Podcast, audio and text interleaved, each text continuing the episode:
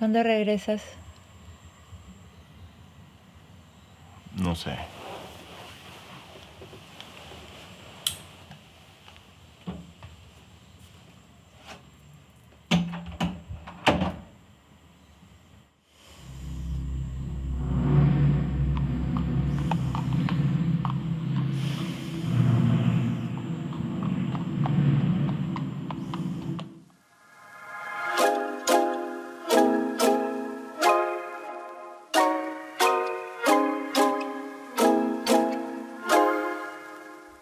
¿Qué supa gente? Bienvenidos a TDQ en video. What? Empezamos en una muy mala nota, pero no importa. El día de hoy tenemos un spotlight y estamos con Luis Lorenzo Trujillo. Él es un nuevo director de cine y nos va a presentar hoy su película El Zángano. El zángano. Luis, cuéntanos de qué se trata El Zángano.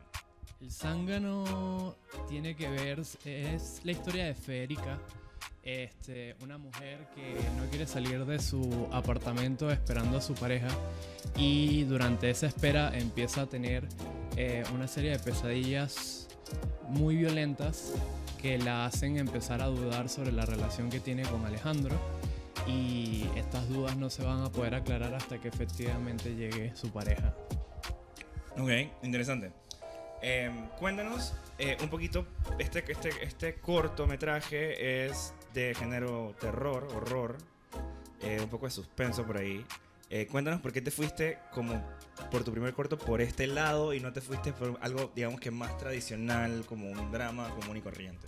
Bueno, porque siempre he sido como amante del género de terror. Eh, me gusta mucho, lo disfruto, pero siempre he tenido como esta inquietud, porque bueno, ya tuviste el corto, de que usualmente se relaciona el terror con la cuestión fantástica o con lo- los mitos de los monstruos. Y yo siento que hay mucho terror en, en nuestro día a día, que no queremos verlos o simplemente no lo detectamos como tal.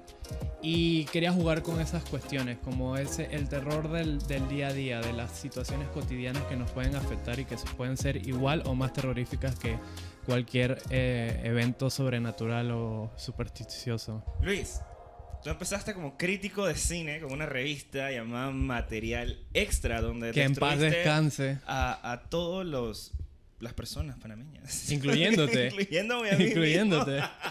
Pero aquí estamos, compartiendo el mismo espacio de manera Exacto, saludable, civilizada. No, no hay que odiarse, chicos. Luis, ¿tú por, qué, ¿tú por qué? O sea, ¿qué fue lo que te dijo a ti? Dije, ok, voy a dejar de ser crítico ah, y me voy a cambiar a ser director. O siempre quisiste ser director y, y fue de la nada que empezaste con lo de la crítica para empezar a aprender un poquito más. Cuéntanos un poquito de por qué surgió ese, ese salto.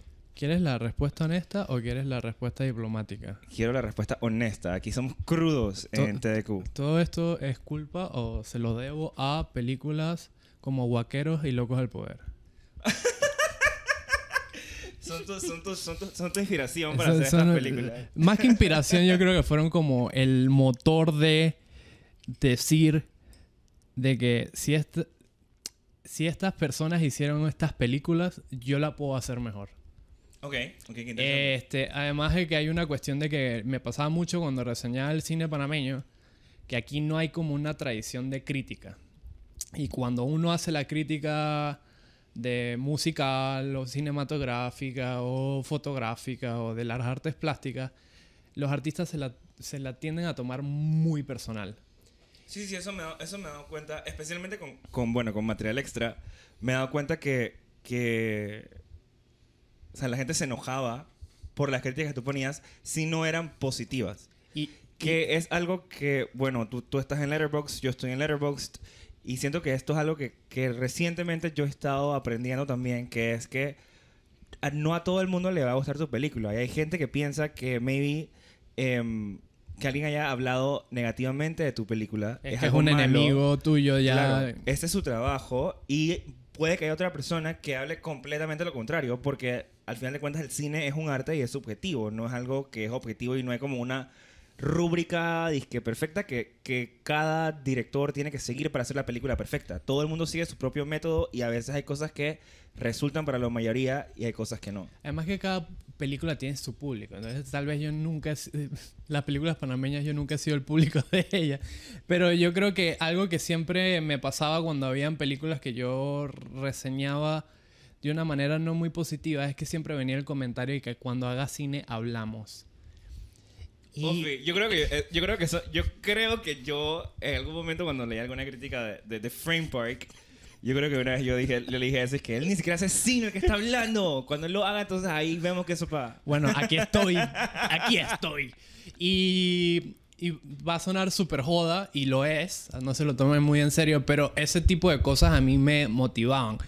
Porque ya contestando directamente a tu pregunta, a mí siempre me ha gustado el cine, pero yo no me sentía capacitado de hacer cine porque sentía que tenía que adquirir muchos conocimientos antes. Y lo más importante, que yo creo que es algo que pasa aquí, es que las, hist- las historias requieren como un nivel de experiencia y de madurez para ser contadas. Entonces, no se trata de hacer cine por solo hacer cine, sino realmente yo me lo tomaba como hacer cine porque quiero contar algo.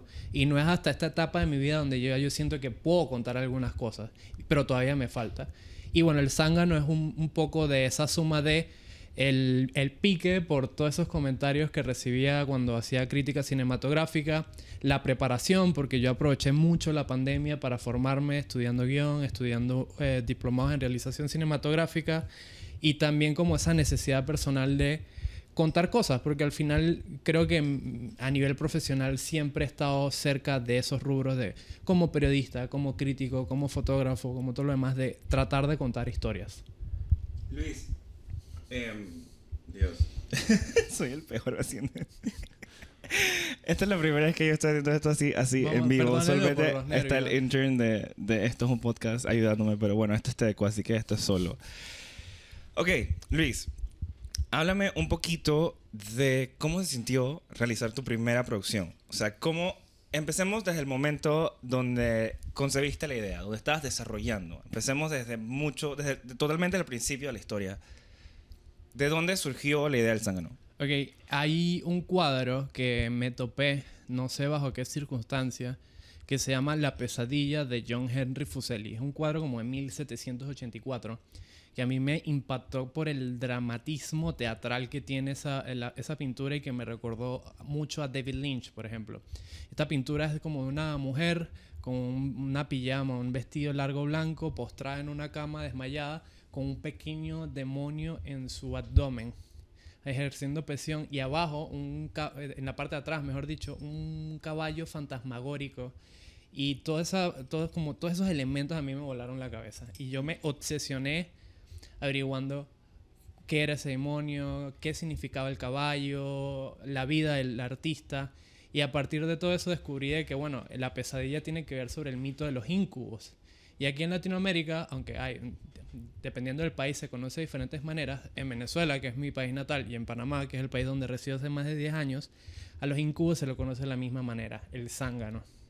Y a partir de ese nombre, este, como que empecé, yo pensé a pensar, aquí hay una historia. O sea, ¿cómo sería si el mito original de los incubos se lleva a la actualidad? Pero, pero ¿qué, qué es un incubus? Incubo, Para la gente que no sabe. Además de la banda de rock. este es como un pequeño demonio que visita en las noches a las mujeres eh, mientras están dormidas y le van drenando la vida poco a poco hasta que mueren. Pero hay varias cosas alrededor de, lo- de los incubos. Pero por lo menos se dice que el mago Merlí es resultado de el Merlí es una serie de... de aparte, pero también un mago. de, de vaina. Es Merlí. Merlí, Merlí, Merlí. El mago Merlí es resultado del coito de un incubo con una mujer.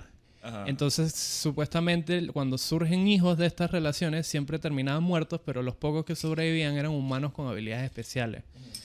Este, pero yo siempre he pensado que detrás del mito siempre hay un- una realidad. Y esa realidad es que en esa época se inventó el mito de los incubos por, para tratar de preservar este, la virginidad o como la, la buena reputación de las mujeres que eran violadas en los caminos o porque tenían deslices con, qué sé yo, contra, con el granjero, qué sé yo.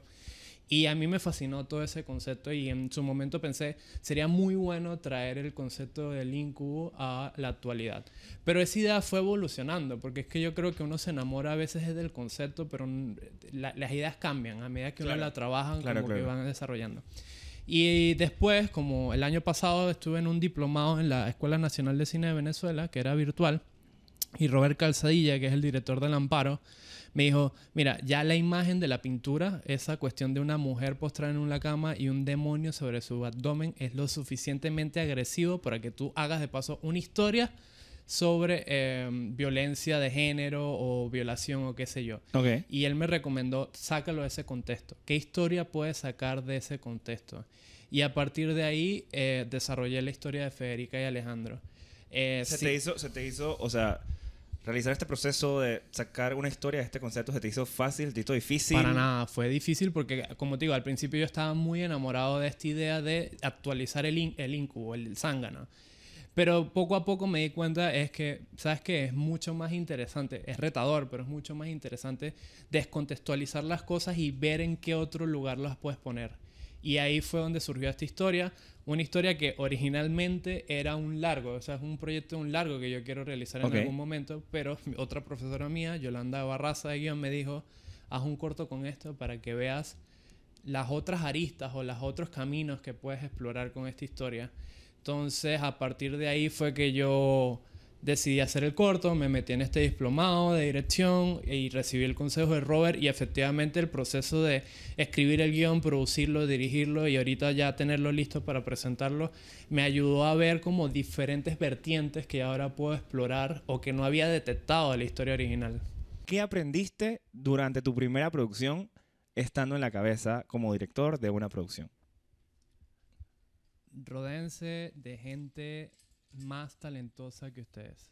Uh. Yo creo que este proyecto em, creció en sus ambiciones y posibilidades en el momento en el que yo invité a José Alonso, director de fotografía del documental Panamá Radio y segunda unidad de Salsipuedes, a participar y ser el director de fotografía del Zángano.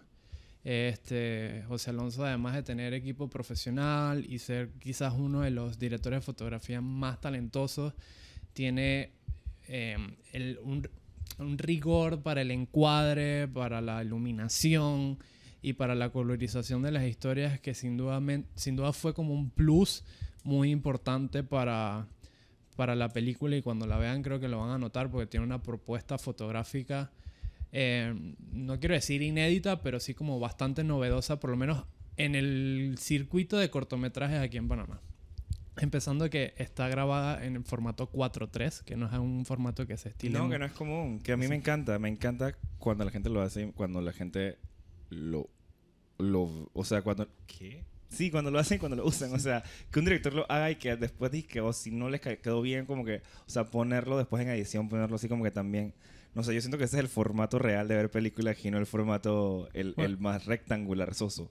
Yo ese formato lo escogimos desde el principio y tiene una razón que ver mucho con la historia, porque hablamos de una, una mujer que está de alguna manera encerrada en su apartamento y la idea con el encuadre y con el formato siempre ha sido como atraparla más, como lograr con la fotografía que esa atmósfera como de opresión que ella siente, que es más interno que externo. No sé, eso, lo noté desde, desde creo que... Em, sí, desde, desde, uno de los primeros planos. No el primer plano per se, pero desde uno de los primeros planos. Eh, noté esa, esa... que todo se sentía como si ella estuviera eh, en una prisión. Siempre estaba como que encajonada entre cosas, por así decirlo. Eso, eso, eso sí se, sí se notaba drásticamente que estaba... Y obviamente eh, la composición de cada, de cada plano también está súper bien realizada. Em, Luis, yo quiero saber... Em, Te quiero dar otro consejo más antes de pasar oh, a la okay, okay, okay, eh, trabajen con sus actores. nunca eh, hay suficiente tiempo para trabajar con los actores, para ensayar previo a la película, pero hagan todo lo posible para por lo menos ensayar una semana, dos semanas, un mes antes de abordar este proyecto. En el caso particular del zángano, realmente el ensayo que pude tener fue de una semana porque ah, esto es algo muy curioso. Yo hice este corto en 10 días. Uh. Porque era el proyecto final del diplomado. Y lo Cuando que... te refieres a que lo hiciste en 10 días, ¿te refieres a que lo grabaste en 10 días o a que... O sea, que producción duró 10 días o que No, desde todo. desarrollo hasta O sea- edición duró 10 días? Yo terminé una versión de guion con el que ya me sentía cómodo. Le mandé el tratamiento a José Alonso y a los demás como miembros del equipo. Y yo empecé a producir y desde ese momento al día que terminamos de- de rodar, que fueron dos días, fueron 10 días en total. Pero hubo muchas reuniones con, con José Alonso. Este, primero nos tomamos un café que hablando de la propuesta, que, que veía él, que veía yo. Después fuimos, hicimos scouting de locación. La locación también ayudó un montón a la estética del, del corto. Este, y además yo estoy en unas clases de teatro con Teresita Mans, que se las recomiendo. Este, a mí me dijeron y que, mira, si tú quieres dirigir actores, toma cursos de actuación. Ah, quiero, quiero, quiero. Mato Y yo todo el año pasado me fui con Teresita Mans y iba a su acting club los miércoles y las personas que conforman el elenco del, Zán- del Zángano están en el acting club de ellos. por... Ah, qué... Wow. Y aunque yo no- pensado en esto. y aunque yo- en clase de actuación. Yes. Y aunque no ensayamos todo lo que me hubiera gustado ensayar, el hecho de haber compartido tantas clases de teatro con ellos me hacía entender cuáles eran los, lo- los aspectos fuertes y débiles de cada uno de ellos y utilizarlos en pos de eso. Mira que es súper interesante porque, bueno, justito ahorita detrás de cámaras, te estaba comentando que hoy había visto una entrevista eh, de Kirsten Dunst con Jamie Dornan que estaban hablando de sus respectivas películas, estas de Variety Actors on Actors, em, y ellos estaban hablando de cómo era cada uno de los directores. Eh, por ejemplo, Kirsten Dunst decía que Jane Campion era muy exacta en lo que quería, pero también como que no le quería decir mucho porque en teoría Kirsten Dunst representaba a Jane Campion en, en, en su vida. Entonces como que ella no quería ofender como que mucho y como que quería hacerlo lo mejor. Pero también era interesante porque, por ejemplo, había en los momentos estos donde ella tiene una un- que hacer, presentarse muy, emocionalmente cargada, ya sea llorando, muy... Y que ella es ese tipo de actri- actrices que no puede sacar eso dizque, en cualquier momento. Sino que si se mete en el mood, utilízame todo lo que quieras ahorita para ver todas las escenas de foco que quieras porque en verdad es que no voy a poder hacerlo después. Que para eso, para un director es que le puedes dar todo a un actor pero igual no te va a, a funcionar. Sin embargo, en el caso de Jamie Dornan, eh, Kenneth Branagh le decía como que, eh, ¿sabes qué? Hazlo como tú lo hagas. Yo quiero que tú, Jamie Dornan, lo hagas. Yo no te quiero decir nada. Yo quiero que tú lo hagas como tú lo ves. En el caso de, de Kenneth Branagh, él sí está contando una historia muy personal para él y, y aunque el personaje de Jamie Dornan no es él específicamente, este, sí me parece muy extraño de que, por ejemplo, uno estaba muy encima y el otro no estaba tan encima. O sea, quería que el actor dejara. Entonces, digo, en tu caso tú eres uno de los que sí se quiere, me imagino que con lo que acabas de decir, te gusta eh, eh, tratar de pasarle toda tu visión al actor y que el actor básicamente haga lo que tú ves o tú cuánta libertad le, le, da- le- le diste a tus actores para que exploraran lo que podían hacer. Creo que fue un proceso colaborativo porque era como un intercambio de ideas y ellos inclusive me ayudaban muchas veces con sus ideas a, a reescribir la historia o darle algunos matices que no estaban. Como ya yo los conocía, como te dije, conocía sus partes fuertes y débiles, pero yo siempre le decía, eh, mira, la historia es sobre esto y yo veo que tu personaje es así y es así, pero yo, yo quiero que tú aportes también, porque si al final yo estoy convocando un elenco, ellos también pueden aportar esos matices que lo hagan. Pero yo creo que la base también está en el casting. O sea, Peggy, Peggy la escogí porque es que ella ya solo con su presencia me daba, me, me daba una Federica. Igual Duncan Nikolaev con su presencia y sobre todo estas expresiones tan duras era para mí un perfecto Alejandro. Y Darwin también encajaba dentro del personaje de, Carlos. O sea, como que todos tenían ya desde el casting, estaban aportando su personaje.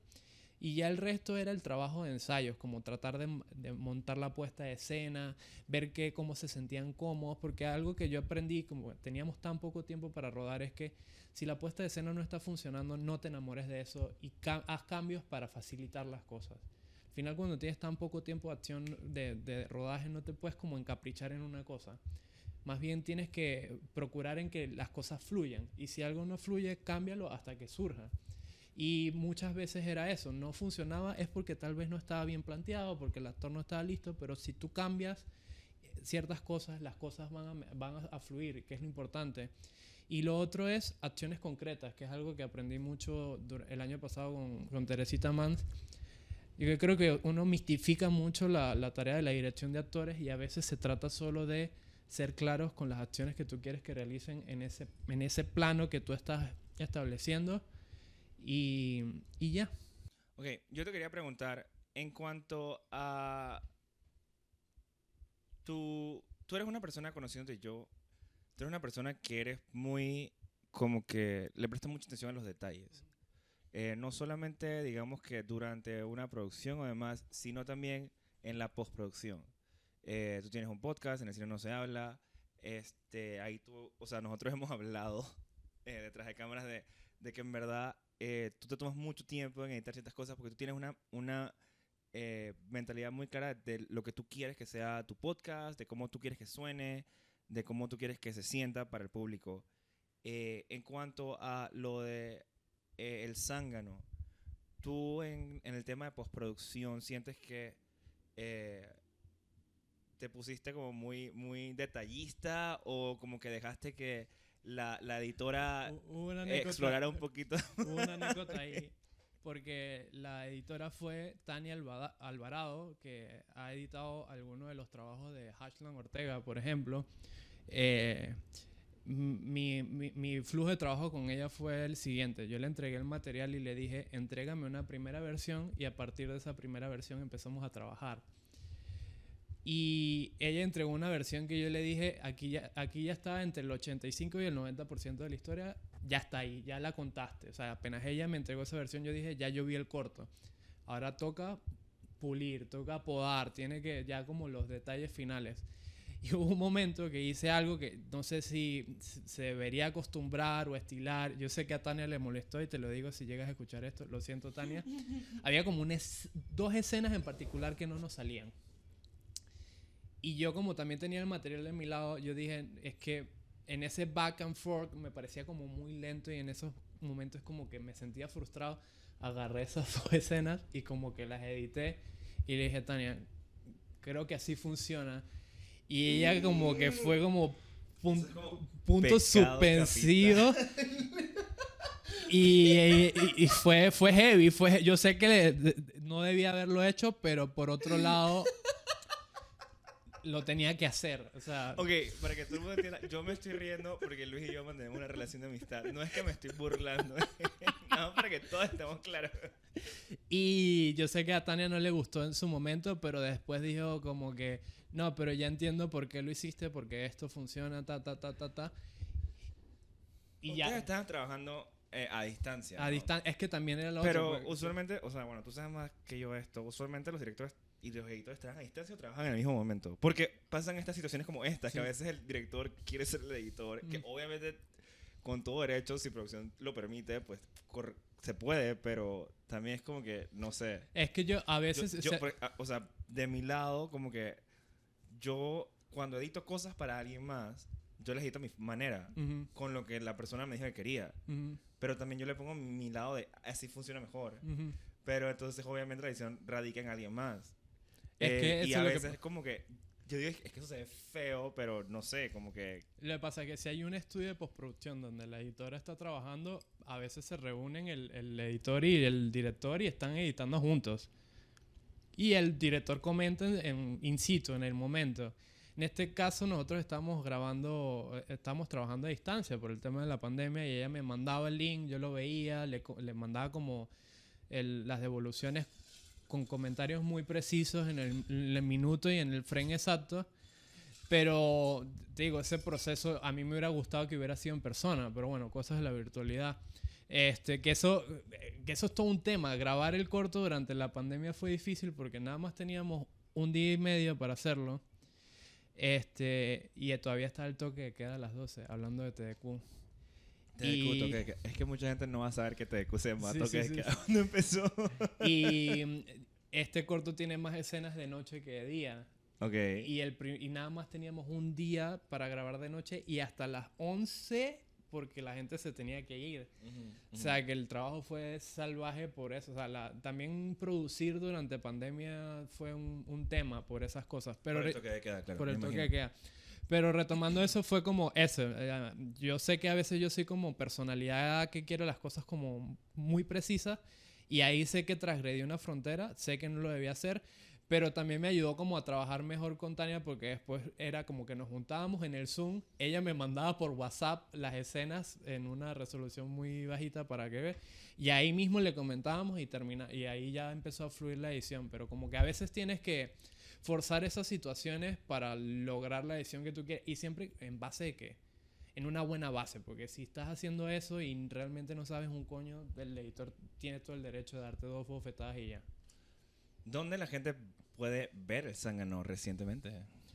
Este, el Zángano se va a estrenar Uh.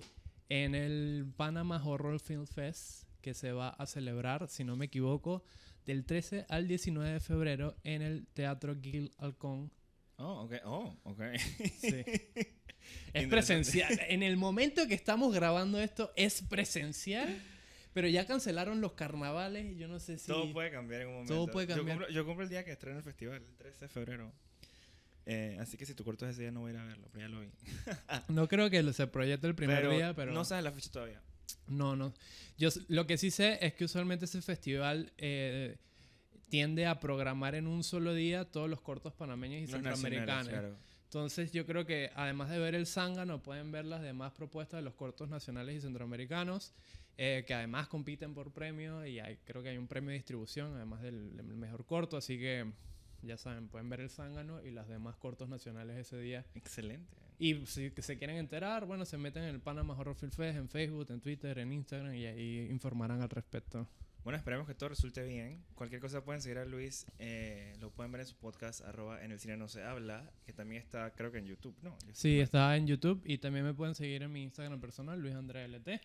Este, y estoy decepcionado porque Emma no ha dicho nada del corto. O sea, como que, que, que- Porque ¿te esta- gustó, esto es una entrevista, esto ¿Te es una entrevista. Emma? Esto es una entrevista. Ay, sí, el que más propera ahora. Ahora, ahora esto es profesional. Ya después a hacer que tu corto fue. ¿Recuerda lo que dijiste de Frame Park? Ah, exacto, exacto. Dije, ¿recuerdas lo que dijiste de Frame Park? Bueno, mira, a mí me pareció que tu corto. No, mentira, muchísimas gracias Luis por estar aquí con nosotros. Eres el primer spotlight en persona y en vivo y a todo color. Y ustedes que nos están viendo, si quieren ver, bueno, si quieren escuchar más episodios de TDQ, estamos en Spotify, Apple Music y. No, Apple Music, no, Apple Amazon Podcast. Music y Apple Podcast. Eh, y ahora en adelante todos los episodios van a ser en video, así que esperemos que. Y- y- suscríbanse. Él, él es mal youtuber. Además, suscríbanse y pónganle la campanita para que se enteren de los nuevos videos. Wow, qué cool. Es que yo he sido youtuber que tiene 18 años. Hay demasiadas nuevas cosas nuevas que yo decido ignorar. Pero bueno, muchísimas gracias, Luis. Que te vaya muy bien el Panama Horror Film Fest. Y esperemos que haya más spotlights muy pronto. Probablemente por ahí venga uno que no sabía qué hacer. Bueno. Autobiográfico. chao.